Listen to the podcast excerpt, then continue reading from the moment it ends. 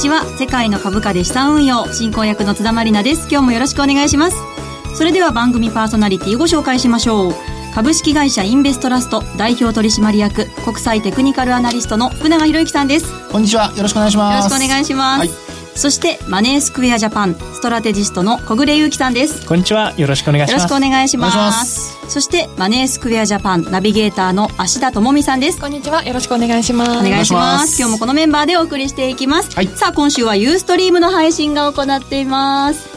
えもちろん番組からスペシャルプレゼントのお知らせもあります。ご応募に必要なキーワードは番組のどこかで発表しますのでお聞き逃しなく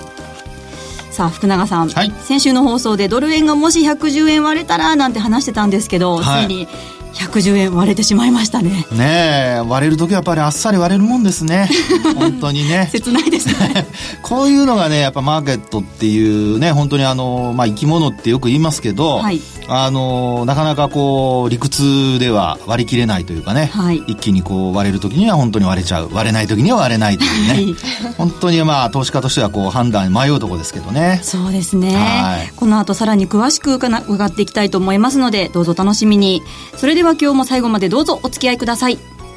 世界の株価で資産運用この番組は日経平均株価やニューヨークダウが取引できる株価指数 CFD のマネースクエアジャパンの提供でお送りします。世界の株価で資産運用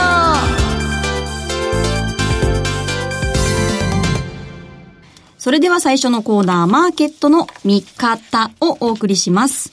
このコーナーでは福永さんに足元の相場分析、今週のマーケットのポイントについて解説していただきます。まず日経平均などの指数を芦田さんからお願いします。はい。今日の日経平均株価終値は195円26銭安い。18,552円61銭。日経平均先物日中の終値は180円安い。18,530円。日経225証拠金取引現在レートは18,580円。ニューヨークダウ証拠金取引現在レートは2663ポイントとなっています。日経225はあの155円ほど安く寄り付いてから、一時的には10時頃ですかね。1万8500円割り込んだんですが結局1万8552円ということで終わりましたね。はい。日経平均株価も年初来安値更新。続落となりました、はい、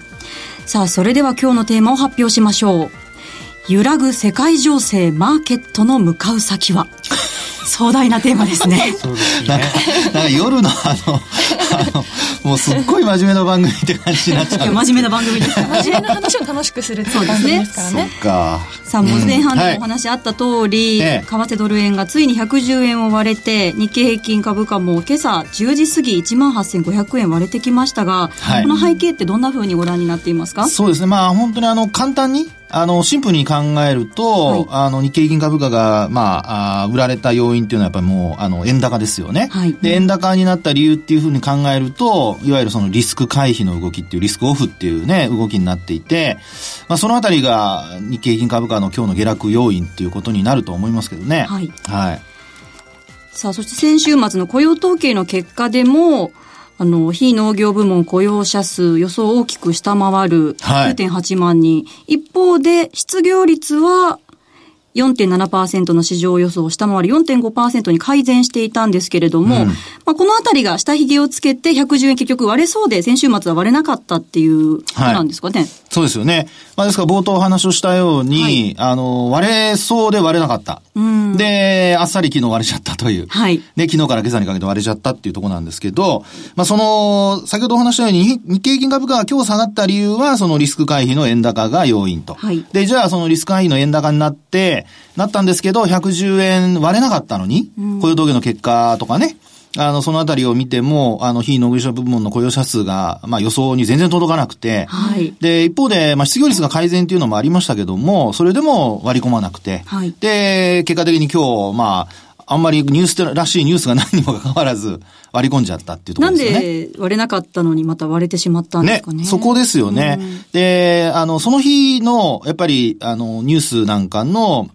あの、見方としてはですね、あるいはマーケットの見方としては、基本的にはその、雇用統計の失業率が改善したっていうところですよね。はい、で、あの、単純に失業率が改善しただけではなくて、その雇用者数が少なかったっていうところを見たところで、あの、マーケットで、まあ、いい方に解釈されたんですよね。で、どういうことかというと、あの、基本的にもう、あの、20万人以上の雇用者数がこれまでずっと続いたわけですよね。ですから、いわゆるその完全雇用に近い状態になっていると。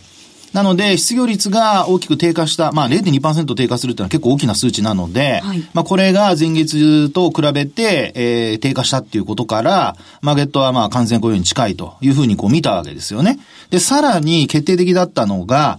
あの、ニューヨーク連銀のダドリー総裁ですね。はい、まあこの方がですね、あの、先週、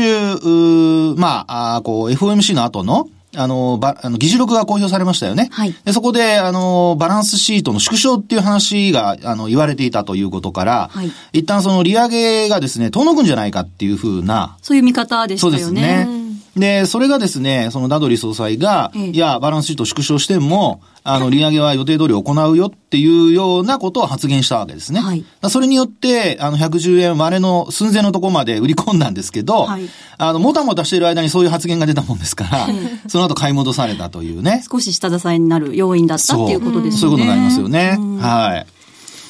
そして福永さんが、はい、あの、日本株弱いっておっしゃってた通り、はい。日経平均株価も一時1万8460円まで下落する場面ありましたよね。うん、ね。1万8500円が節目ってずっとおっしゃってた通りなんですけど、はい、これ割れたっていうのは結構大きいですか？あの、トレンド的には、もう、あの、下降トレンド入りしているというふうに、まあ考えてはいるんですね。で、あの、3月2日っていうところを起点にして、こうお話してたように、僕はあの、この番組の中でもトレンドが変わりかけてるので、はい、おしめ買いは、あの、気をつけた方がいいですよ。それとあと、あの、まあ、戻り売りをね、考えた方がいいですよってお話をさせていただいてましたけど、まあ結果的に、あの、やっぱり3月2日のこう、ところからの、あの、トレンド転換が、結果的にこう続いている形になってですね、今のこのようにこう、18,500円割るってことになると、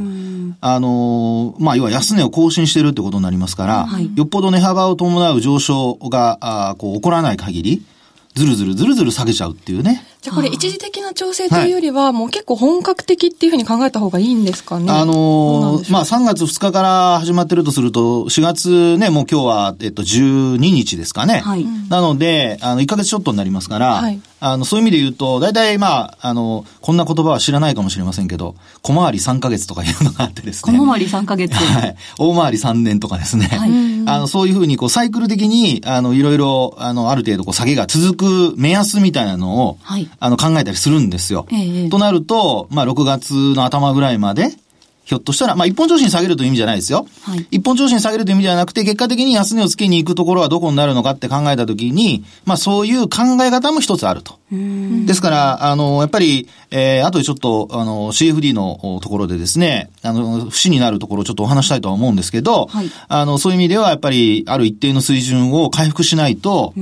の、厳しいのかなっていうふうには思いますよね。一定の水準というのは、やっぱりこの18,500円っていう節目ですかね、はい。そうです。そこのあたりを維持してですね、はい、あの、1万9000円にやっぱり持っていかないと、基本的にはやっぱり、あの、下降トレンドがまだ続いているという考え方で、えー、いった方がいいのではないかなと思いますね。なんかリスクイベントばっかり最近目立ってて、こう、上値を追っていくような環境じゃないような気もしちゃいますよね。なんかポジティブなお話って反対にあるんですか、ポジティブな話はですね、あの、考え方としては、まあ、業績がそれなりにまだ悪くないっていう、まあ、後でちょっと話しますけど、はい、そういう部分はポジティブさとしては残ってると思います。でもこれが否定される可能性もあるんで、はい、そういうリスクっていうのは他には何がありますか？そうですね。そこで、あの、やっぱり考えられるのは、一番やっぱり重要なのはトランプ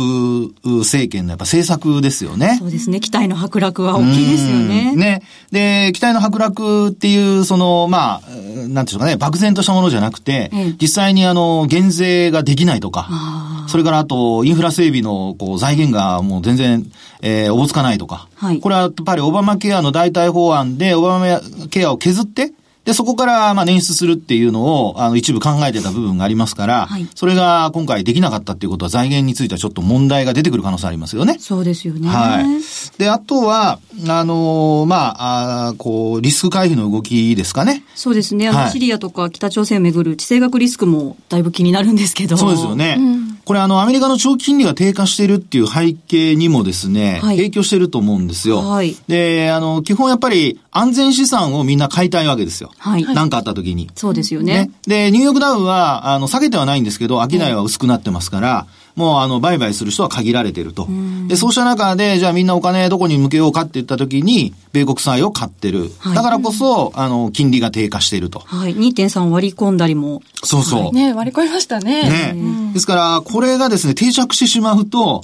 それこそ円高にもつながってしまうっていうことになるので、はい、まあ、そのあたりがですね、やはりこれからの、あの、日本株を、あの、特に CFD をですね、売買しようと思ってる人たちは、あの、買うのか売るかの判断材料になるので、そうですね。ええー、見とかないといけないっていうことにはなると思いますよね。さん、ちなみにあの、はい、先週末から来週の末までの議会が休会に今なってると思うんですけど、そうすると具体的なその政策の話っていうのはなかなか出てこないじゃないですか。うん、出てこないですね。そうなるとやっぱりそういうリスクっていうか、その各国の動きっていうところに、しっかり目を向けた方がいいんですかね、あの、そういう時になるとですね、どちらかというと、トランプ大統領のツイッターにみんな、あ、やっぱり、注目がいくんじゃないですか？ね、そっちで余計に反応しやすくなるみたいなところそうそうそう。議会が動いてる間は、議会が決められるので、基本的にはブレーキになると思うんですけど、動いてない中で、はい、トランプさんが、ポロッと言うと。ね、えー、ですから、まあ、あの、昨日のその円高についても、やっぱりトランプ大統領がですね、その地政学的リスクを、うん、あの、あえてこう、なんていうんでしょうかね、煽るような、うん、そういう、こう、ツイッターでの発言が出てきたためにですね、ました。うん、えー、ドルをやっぱり売って、円を買うっていう動きに、まあ、拍車をかけてしまったっていうところなんでしょうね。はい、それがポロッと、あの、大きな経済指標の発表もないのに割れてしまったという理由にの一つに挙げられるんじゃないでしょうかね。わざと今言ったのかもしれないですけどね、なんか。わざとことはないと思いますけど。まあ、トランプさんの発言も気になりますし、まあ、シリアの攻撃だったりも、ね、安全保障政策、ちょっと路線変更しちゃってるんじゃないのかなっていうふうにも。いや、それはないと思いますけどね。あの、基本ですね、はい、あの、まあ、なんでこんなことを言うかというとですね、はい、あの、オバマ政権からしかアメリカの政治を見てない人は、うん、まあ、オバマ大統領すごく優しい、はい、柔和なね、優しい方で、あの、非常にこう、受けも良かったんですけど、あの、そういう意味では、その前のブッシュ大統領ね、あの、思い浮かべていただければわかりますけど、はい、湾岸戦争から、はい、お父さんと息子と両方でやってますからね。ああ、ええ、そう考えると、大幅に路線変更したっていうよりは、もともとのアメリカの政策に。そうですね。帰ってきたっていうええ、ですから一時的にこうね、そう見えてしまうんですけど、うん、あの、長い歴史というか、そういったこう、歴代の大統領の政策を見ていけば、はい、あの、まあ、まあ、元に戻ったっていうほど、まあ、ブッシュさんとかがね、そんなに嫌われたわけじゃないと思いますが、はい、まあ、あの、そういう路線に、あの、ちょっとこう、修正されたという流れになってるんじゃないですかね。そうですか。はい。そして北朝鮮で有事となった場合っていうのは、ね、どうですか？もしですね、そういうふうになった場合、この日本マーケット、東京マーケットやっぱり巻き込まれる可能性ありますよね。そうですよね。ちょっと怖いんですけど。ね。ね。そうなると、やっぱり一番やっぱ心配なのは、企業活動への影響が、まあ、あの、本質的に、あの、えっ、ー、と、実態ベースですよ。はい、実態ベースで、あの、企業活動に影響が出るかどうか。はい、で、もし出なければ、基本的にはそれ一時的にこう、売られたとしても、もう元に戻っていくので、そういう意味では、あの、買い場にはなると思うんですよね。はい、ただ、あの、実際日本が巻き込まれて何かしら被害を受けたっていうのは、まあ、ちょっと怖い話ですけど、そんな風になった場合には、あの、日本株がまず売られるであろうっていうことと、それからやっぱり円買いですよね。はい、で、以前は有事のドル買いって言われてましたけど、やっぱりあの、ドルの森林が崩れてからは、あの、どうしても、あの、そういった円買いの流れの方が、はい、今はもうマーケットでその主流になってるんですよね。えー、で、この主流っていうのは、常にその状況によって変わりますから。もうコロッコロ変わるんですよ。そうですね。今、円高で日本株売られてますけど、はい、僕が証券会社に入るちょっと前ぐらいですかね。入ってからかな。あの、円高で日本株買われてましたから。内需が強い時にはね、円高で日本株買われてたんですよ。なので、まあそう考えると、あの、そういうふうに変わるもんだっていうのは頭に意識して入れておいて、はい、で、今はこうなんだっていうことで、まあ流れには逆らわないようにするっていうのがポイントかと思いますけどね。はい。はい、ちなみにファンダメンタルズから見ると、先週も PR のお話があったんですが、えー、先週16倍台割り込みましたっていう話をしていたら、一段とまた下がって 直近が15.29倍。そうそう。ね。で、ちなみにもう昨日現在で15日間連続で、PR16 倍割り込んでるんですよ。これまでってこう割り込んだから戻してたのに、そうそうそうさらに売られてるっていうのは。ね、うん、ですから、今、あの、日銀短観を皆さん思い出していただきたいんですけど、はい、3月の日銀短観っていうのは、あの、想定為替レートが108円台の40銭ぐらいですかね。そうですね。えー、うん、まあそのぐらいまでちょっとこう、えー、まあ円安方向に修正されてるんですね。えー、で今109円台ですよね。となると、やっぱりマーケットそのものは、さらなる円高を見越しているのか、うん、あるいは円高になって今の水準が続くとなると、やっぱり企業業績に与えるそのプラスの影響が、やっぱりこう薄らぐと。まあ、それがやっぱりマーケットの中で、こう割安に見える中で売られてるって一つの要因だと思うんですね。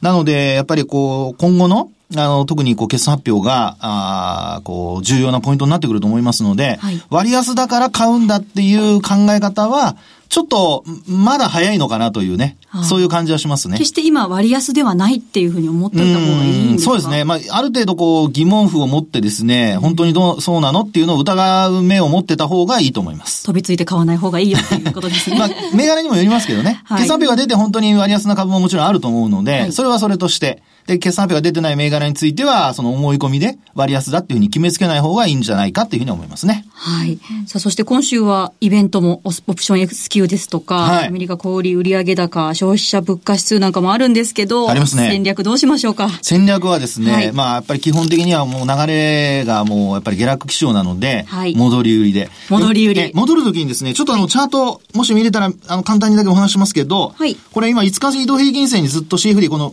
えっと、これを見ていただきたいんですね。せっかくの、あの、ユーストリームなので。はい、ユーストリームの方はご覧いただけます。はい、で、これ見るとですね、これ5日移動平均線なんですけど、これに全部抑えられてるんですよ。ずっと5日移動平均線の下で、ぴったりと抑えられてますね。ねですから、今晩以降、週末にかけて5日移動平均線で押し返されるようであれば、そこが戻り売りの、まずはターゲット。ポイントになる。ポイントになります。はい、で、それを上回るようだったらもう一旦はロスカットすると。はい。いうふうな形でですね、えー、考えてもらうと、まあ、比較的短期な売買にはなりますけど、はい、もしうまく流れに乗れれば、え値幅も取れるのかなっていうふうに思いますね。ストップロスもちゃんと置いて、そうです、そうです。ね。はい。はい。5日線をしっかりとチェックしながらの戻り売りということで戦略を教えていただきました。ね、はい。以上、マーケットの見方のコーナーでした。M2J トラリピーボックストラップリピートトラップリピート僕の名前はトラリピトラップリピートトラップリピートそれを略してトラリピさあ、ここからは皆さんの質問にお答えする M2J トラリピボックスのコーナーです。それではご質問ご紹介しましょう。ラジオネーム、平介さんからいただきました。ありがとうございます。アメリカが北朝鮮を攻撃した場合、円は買われるのでしょうか売られるのでしょうか。当事国になる日本円は売られるという意見が多いのですが、偏った円売りのポジションの巻き戻しと日経平均が売られることで円買いになると個人的には思うのですが、ということですが。そうですよね。これね、あの、おそらくその買いか売りかの判断材料は、はい、先ほどもお話しましたように、実際に当事国になるっていうふうになるかどうかなんですよね。巻き込まれるかどうか。そうそう。で、はい、あとそれに加えて規模ですよね。規模。あの、本当に変な話、日本のどっかが被害を受けるってことになると、はい、これはおそらく判断相当分かれると思いますね。で、そうでなくて、あの、単純にその、まあ、あ小競り合いというかね、はい、そういう状況が始まったとなると、その場合にはやはり円買いになるんじゃないかと思うんですね。はい、で、それはなぜかというと、まあ基本その、将来的に何かこう拡大するんじゃないかっていうあの、不安ですよね。はい。まあ、そこから、やはりあの、一旦、なんでしょうかね、日本に、例えばですけど、えー、海外にいる企業が日本に送金をするとかね。ですから、あの、よく言われるレパトリーのような、はい、そういう、あの、期末に起こるような、まあ、そういう、こう、現象が実際に起こって、まあ日本で要はお金必要になるじゃないですか。何かあった時のためにということで。ですね、ですからそういうあの時給の意味合いから、まあ一時的にだと思うんですけど、何もなければ、はいあの、そういうふうな円害になると。で、実際に本当に被害が出るようなことになると、はい、規模によってはですね、本当に売られる可能性もあるので、そうですね。ですからそこは、やはり、あの、ね、今の段階では何ともその規模のことはちょっと言えませんからね、わかりませんからね。はい、そこは、あの、その時になってご判断いただきたいなと思います。はい、わ、はい、かりました。こんな感じで毎回あなたの疑問質問にお答えしていきます。リスナーの皆さんもぜひ参加してください。番組ウェブサイトのページ右側にある番組宛てメール送信フォーム、または番組公式ツイッターで受け付けています。さあ、質問といえば、この番組の出演者に直に質問できるチャンスがあります。4月22日土曜日に名古屋で開催されるセミナーに小暮さんが出られるそうですね。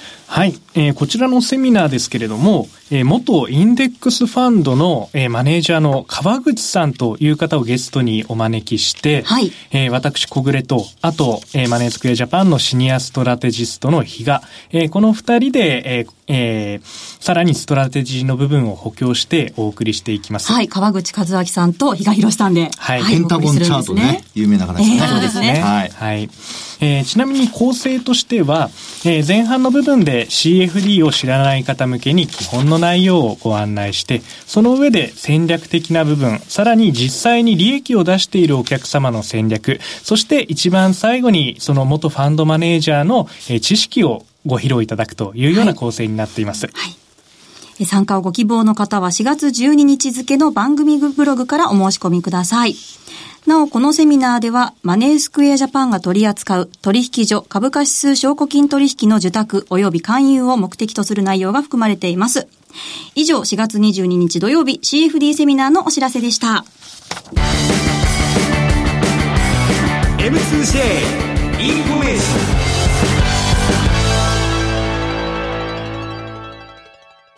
ここでマネースクエアジャパンからのお知らせです。マネースクエアジャパンでは株価指数 CFD をスマートフォンでお取引できるトレードアプリ CFD ポケトラをリリースしました。マネースクエアジャパンに株価指数 CFD の口座をお持ちの方は、トラリピをはじめとした発注管理機能や各種注文、クイック入金サービスなど充実した機能をご利用いただけます。さらにポジション一覧はサマリー表示でお取引状況を一目で把握することができるほか、ほぼ24時間、祝日も取引できる株価指数 CFD のレートを、いつでもどこでもリアルタイムでご覧いただけます。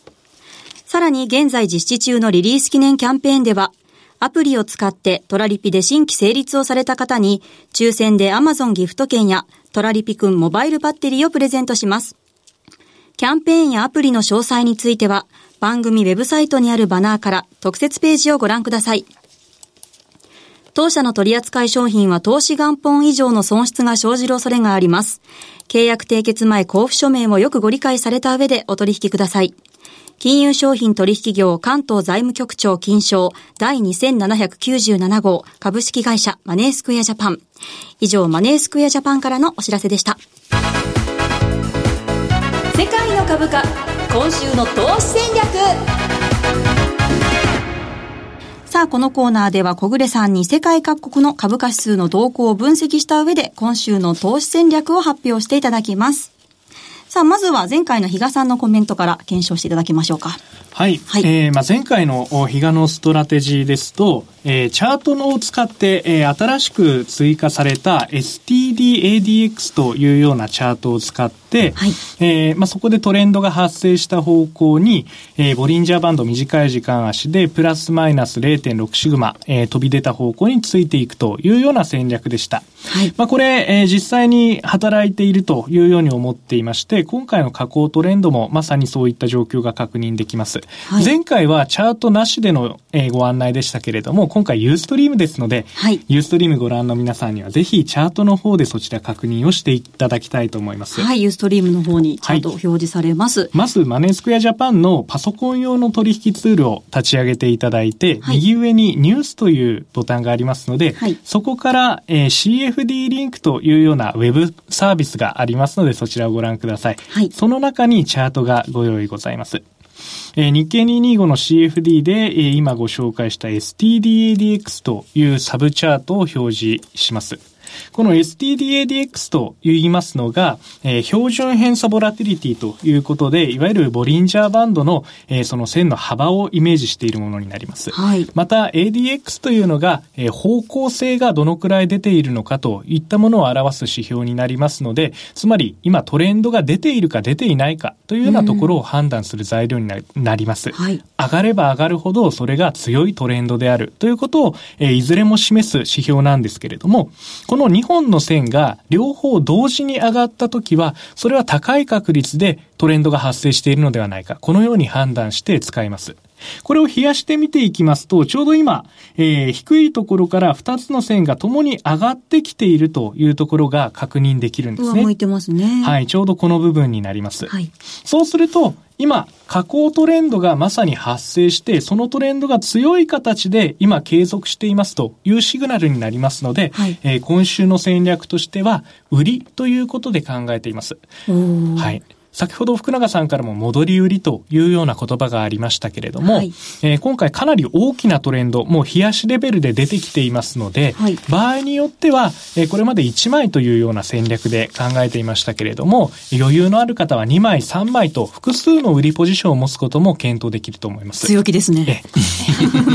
そういった場合にですね、はいえー、例えば複数の売りポジションを持った後に、はい、じゃあそのポジションどうやって決済をしていこうかというふうに悩まれることもあるんじゃないでしょうか。悩むんですよ。一気に決済しちゃうと、はい、あ、もうちょっと持ってれば利益伸ばせたのになっていうことありますよね。そうですよね。そこで、まあ、いい方法としまして、一度に売らないということですね。あこの場合は一度に買い戻さないということになりますけれども、はい、そうすると複数に分けて決済、利食いをしていきましょうという戦略です。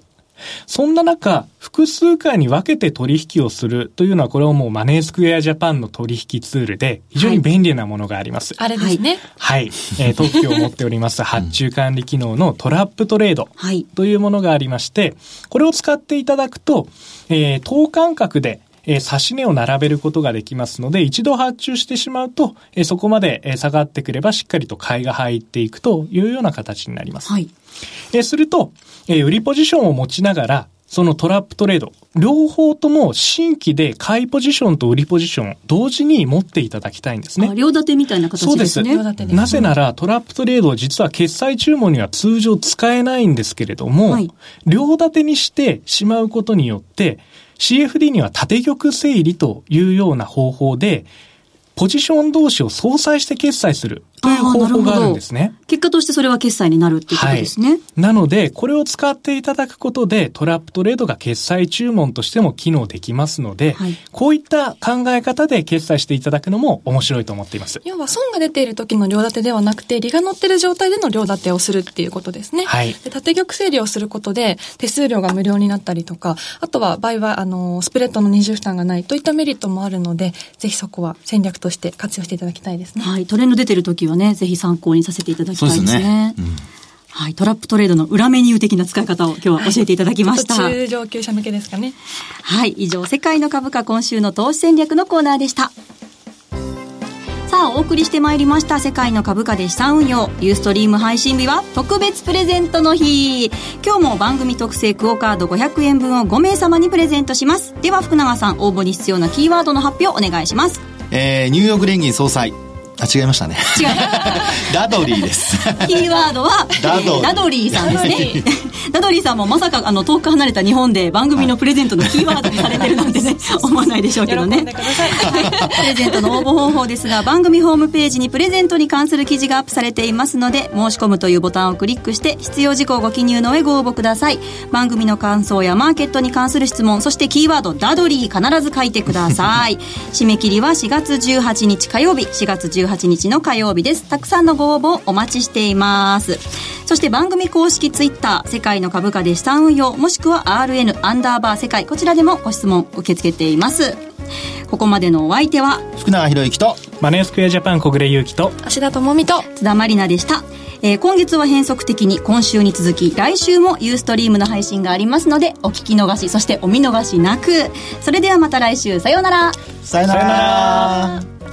世界の株価で資産運用この番組は日経平均株価やニューヨークダウが取引できる株価指数 CFD のマネースクエアジャパンの提供でお送りしました。